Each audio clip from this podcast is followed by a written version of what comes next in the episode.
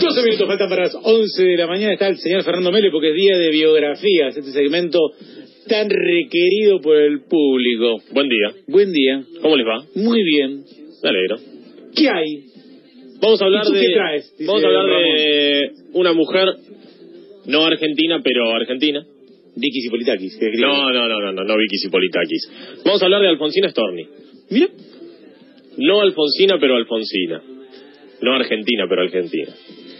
Alfonso Storni, su padre, y Paulina Martinioni, su madre, vivían en Suiza, en Lugano. Ujú. En 1880 se mudaron a la ciudad de San Juan, junto a los hermanos de él, y decidieron colocar una fábrica de cerveza.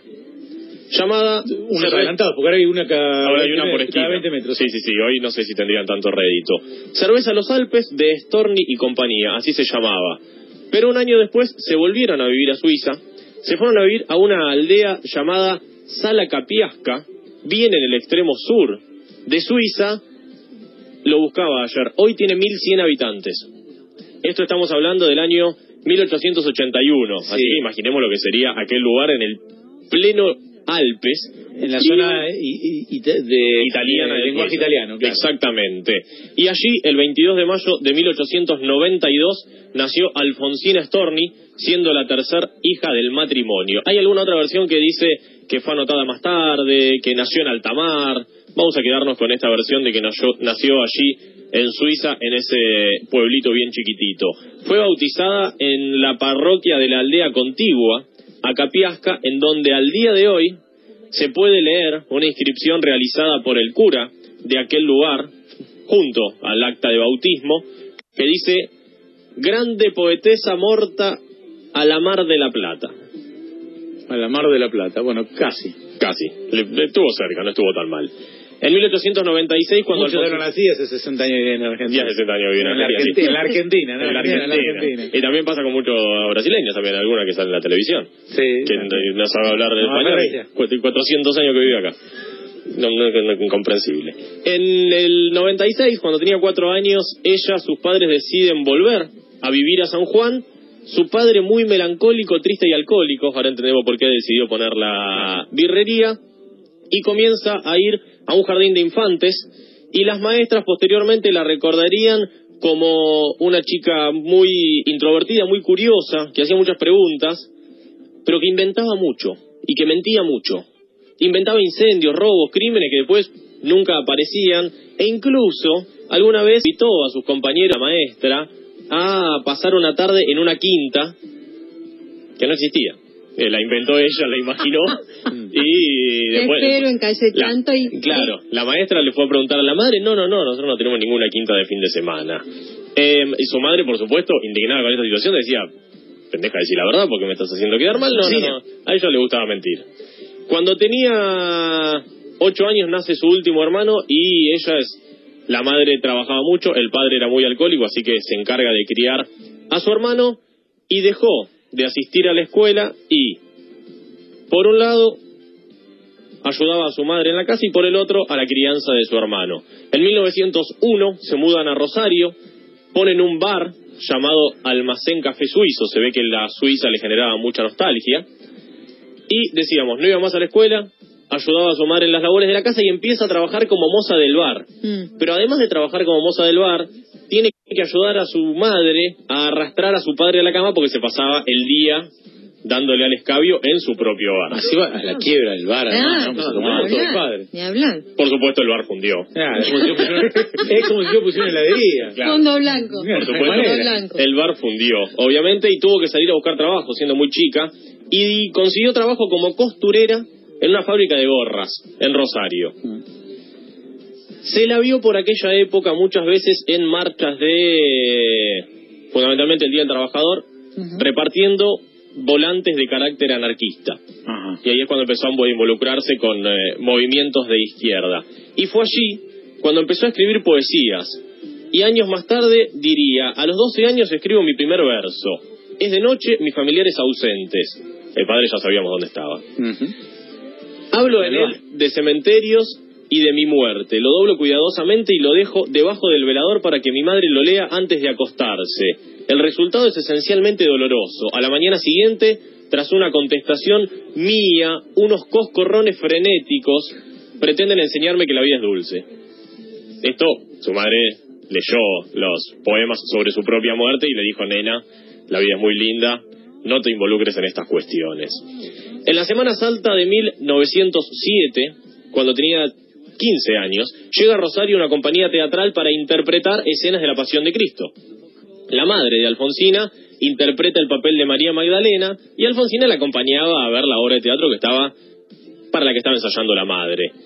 Dos días antes se enferma el actor que personificaba a San Juan Evangelista y como la nena iba a los ensayos, sabía, todo, sabía todo estudiado, le dijeron, vení, pero soy mujer, no importa, te maquillamos y haces de hombre. Al día siguiente hubo muy buenas críticas para con su papel, por lo que al poco tiempo llegó a Rosario un actor español, se entrevistó con Alfonsina, hablamos de Alfonsina Storni, y la contrató para hacer una gira con la obra que traía el español. ¿Qué tal? Y se fue durante casi un año a recorrer Santa Fe, Córdoba, Mendoza, Santiago del Estero y Tucumán. Bien. Y poco se sabe en la actualidad de dicha participación de Alfonsina. Cuando regresó... Era chiquita. Su padre había muerto. Sí, tenía 16 años nada más. Mm. Su padre había muerto, su madre se había casado con otro hombre y habían ah, establecido una escuela doméstica en eh, una ciudad cercana a Rosario, en Bustinza, hoy un lugar que tiene 1.500 habitantes apenas, así que en aquel momento imagino menos, y Alfonsina empieza a dar clases en su escuela. Sin embargo, a los 17 años se muda a Coronda para hacer su carrera de maestra rural y, mientras trabaja como celadora, con eso paga sus estudios en la Escuela Normal Mixta de Maestros Rurales y vivía allí en esa misma pensión. ¿Y dejó la actuación? Y dejó la actuación, pero no tanto. Ah. Porque al año siguiente comenzó a viajar los fines de semana, se iba de la pensión el viernes y volvía el domingo a, la mediodía, y nadie sabía a dónde iba. En alguna oportunidad la convocaron para que cante en la ciudad de San Lorenzo, en homenaje, en un acto de homenaje a la batalla de San Lorenzo, y cuando terminó de cantar, un hombre salió y dijo, ¡Eh! Yo esa la conozco. Esa canta en un cabaret en Rosario. Uh, no, la prendieron fue. La prendieron fue. La prendieron fue absolutamente. Bueno, pero cantaba nada más. Nadie sabía que iba a ser a Rosario. cantar. Sabíamos que se iba. Sabíamos que se iba y nunca más se supo de ello. Ese mismo año comenzaron sus poemas a ser publicados en la revista rosarina Monos y Monadas, con bastante éxito, y al año siguiente queda embarazada de un hombre de 24 años mayor que ella, mm. casado él, el cual la abandona. Y ella decide irse de Santa Fe, se instala en Buenos Aires y el 21 de abril de 1912 nace su único hijo, Alejandro, y con todo lo que implicaba en aquel momento ser madre soltera también. Madre soltera de un hombre casado, eh, estaba por supuesto muy mal visto. Tenía que conseguir laburo, Consiguió trabajo como cajera en una farmacia, después trabajó una tienda de la calle Florida que se llamaba A la Ciudad de México, que subsistió hasta la década del 60, 60 y pico. Y comenzó a tener algunas colaboraciones en la revista Caras y Caretas, con bastante éxito, mientras seguía buscando laburo en los clasificados. Se presentó en una entrevista laboral en una empresa que pedía un corresponsal psicológico era algo así como un redactor publicitario. Se presentó ella entre 100 tipos y quedó ella. Le hicieron redactar ahí una... Importaba aceite de oliva a la empresa y le hicieron redactar como si fuera una, una nota publicitaria y empezó a crecer así también su trabajo como escritora, teniendo una sección permanente en la revista La Nota y en 1916 publicando su primer libro llamado La inquietud del Rosal.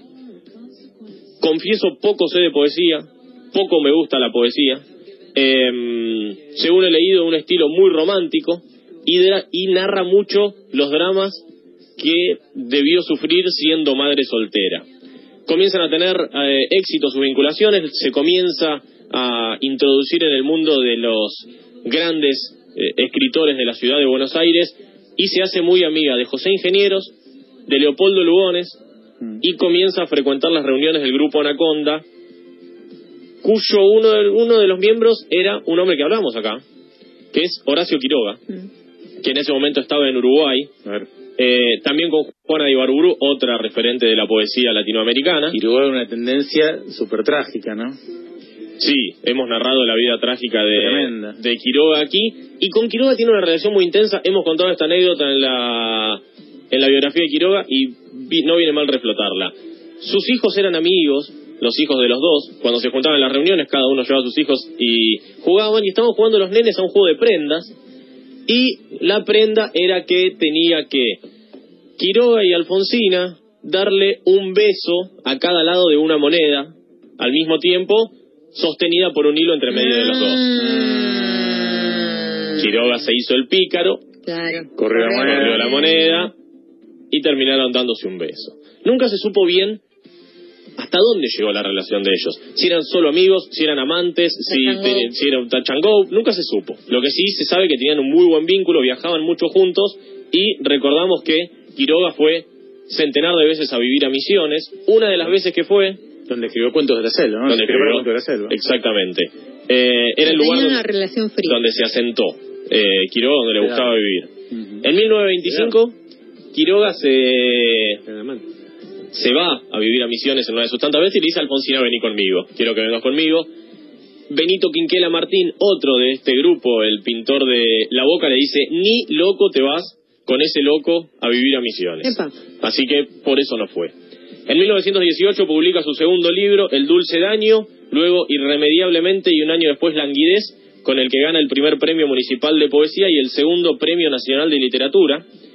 Y más allá de su éxito, la vida como escritora no le daba buen rédito económico, por lo que en 1921 ingresa como docente a la Escuela para Niños Débiles del Parque Chacabuco. Esto era una institución que había creado Hipólito Yrigoyen para contrarrestar los efectos de la pobreza con niños mal alimentados y raquíticos. En 1923 comienza a trabajar como profesora de literatura en otra escuela y tarda cinco años en publicar su próximo libro que sería Ocre porque en este momento no, no podía vivir de como escritora, digamos. Necesitaba sí o sí tener otro trabajo.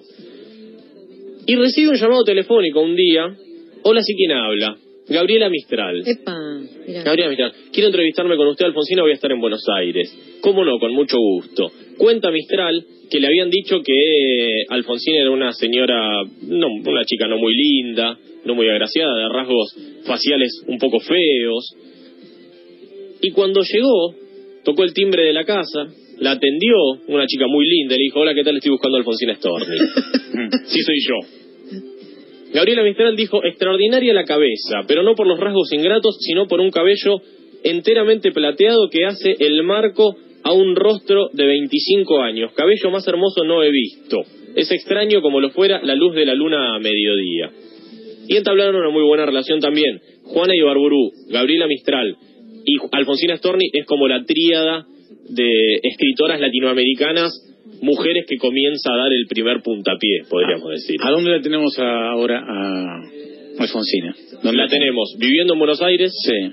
trabajando como docente, escribiendo cuando puede y haciéndose cargo de su hijo. Pero queda toda la historia de su final. Sí, no es mucho. Lamentablemente la historia que falta no es mucha.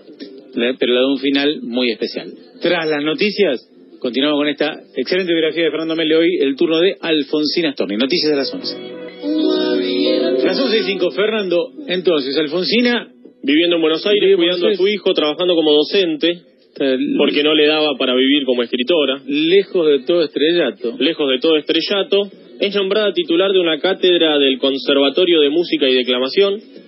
Además es designada directora del Teatro Infantil Municipal, una designación que creían todos estaba muy bien. El 20 de marzo de 1927 se estrena El Amo del Mundo, una obra de teatro escrita por Alfonsina Storni que estaba involucrándose en el mundo del teatro. Al estreno asistió el entonces presidente Marcelo T. de Alvear, Marcelo Torcuato de Alvear. Así que pintaba para hacer una cosa Sí. muy importante. Un hombre muy cercano al, al espectáculo del verano, yo estaba casado con Regina Pacini, ¿no? Exactamente. de ópera. Con ella asiste al teatro. Tres días duró la obra. Al tercer día debieron levantarla porque fue un fracaso absoluto. Mirá, solo fue el verano. Em, eh, esto la lleva, eh, eh, publica poemas de amor un tiempo después, empieza a escribir para La Nación. Y esto la lleva a tener serios ataques de nervios, mucha depresión, a sentirse perseguida. Mm. Sentía que no podía responder a los favores que recibía. Hay varias cartas que se cruzaba con sus amigos pidiéndoles disculpas por no poder, eh, sintiendo culpa por no, por no poder responder a ellos. Eh, y además se creía observada por los mozos de los cafés, los guardias de los tranvías, sentía que todo el mundo la observaba de mala manera, por supuesto. Se estaba bañando en Mar del Plata, el lugar donde solía frecuentar. Una ola le pega en el pecho, sintió un dolor muy fuerte, pierde el conocimiento estando dentro del agua. Sus amigos la llevan hasta la orilla y descubrieron, ella descubrió cuando recuperó la conciencia que tenía un tumor y fue operada del mismo en 1935 de un cáncer de mama. La operación le dejó secuelas físicas muy duras y por supuesto profundizó muchísimo los problemas emocionales y de depresión que tenía. En 1934, después de ocho años, publica Mundo de Siete Pozos y en el 37 su última publicación sería Mascarilla y Trébol. Y pocos días después de escribir ese último libro se suicida su gran amigo Horacio Quiroga y un año y un día después hizo lo propio Leopoldo Lugones. Fue a dar una conferencia a Montevideo entre medio de todos estos problemas, presentó su libro en un concurso y dijo, ¿y si uno muere, a quién le pagan el premio? Mm. Además, le pidió a una Eh, amiga claro, suya ir a visitarla unos días, pero dijo que no podía porque tenía algunos invitados ya en la casa, no sé qué. Entonces Alfonsina le dijo, bueno, entonces me voy a Mar del Plata. No, no, no, no te vayas a Mar del Plata, porque esa es una ciudad que te altera bastante. A lo que ella respondió, ¿tenés miedo de que me muera en tu casa? Ante la negativa de la invitación. Lo adivino igual. ¿eh? Se fue a Mar del Plata. Justo ahora Se fue a Mar del Plata donde escribió mucho, le escribió alguna carta a su hijo, hasta que un dolor en el brazo muy intenso no le permitió continuar escribiendo. Muchas gracias. Y llegó a escribir su poema de despedida que envió al diario La Nación llamado Voy a dormir. Que le voy a pedir a Natalia después si puede, si ve algo que... Em, el final es el conocido y es el que era esperado. A la una de la madrugada del 25 de octubre de 1938 se fue a la playa de La Perla. Algunos dicen que caminó... Es el, poema que termina cuando dice si él llama nuevamente por teléfono, le dices que no hiciste que he salido. Exactamente, que no se sabe quién es él. Ujú. Eh, caminó hasta el final de la escollera y se arrojó. O, otros dicen, entró caminando al mar, como dice en, eh, Más- más en la canción. eso, ¿no? Sí, eh, raro suena, pero cualquiera de los dos termina en que su cuerpo fue divisado la mañana siguiente por dos obreros, uno de los cuales fue automáticamente a llamar a la policía y el otro se arrojó al mar a ver qué era y sacó hasta la costa el cuerpo de Alfonsina Storni que así terminó con su desgraciada vida. Bien, en 1938, muy joven. Exactamente. Muy, muy joven. Una pro- protagonista de lo que, lamentablemente, ¿no? Mucho más se sabe de su final que de su obra. Sí, sí, sí, sí. Salvo, por, por supuesto, para expertos literarios. Sí, le decía, yo no soy un conocedor de poesía, pero entre ella y Juana Ibarburú Mm. son las dos referentes mujeres de la poesía latinoamericana. Nos preguntan qué sabemos de Alfonsina Storni, a los que no somos expertos en literatura, lo primero que sabemos es que se suicidó Se metiéndose al Mar mar. del Plata, Sí, sí, sí. metiéndose al mar. Es lo primero Sí. que sabemos. Eh, bien, interesantísimo la biografía de La Fernando próxima, Gracia. una... Estamos aquí un poco más para arriba, un poco más arriba. Vamos, El tema vamos es a que balancear. Igual hay gente que siempre se murió, ¿viste? Porque es así. Sí, sí, que sí. Siempre termina mal. Bueno, Claro. pero hay gente que Es tuvo una vida, una vida loca, maravillosa. Bueno, después se, se murió, se murió, Claro, pero... Uy, tengo uno. ¿Tenés una? Tengo uno. Te voy a dar una recomendación. Escucho propuesta. Eh, tengo una propuesta, no sé si para, para cuándo, pero tengo uno muy bueno. 11 y 10. Fernando Mene. y te vas hacia allá como en sueños dormida Alfonsina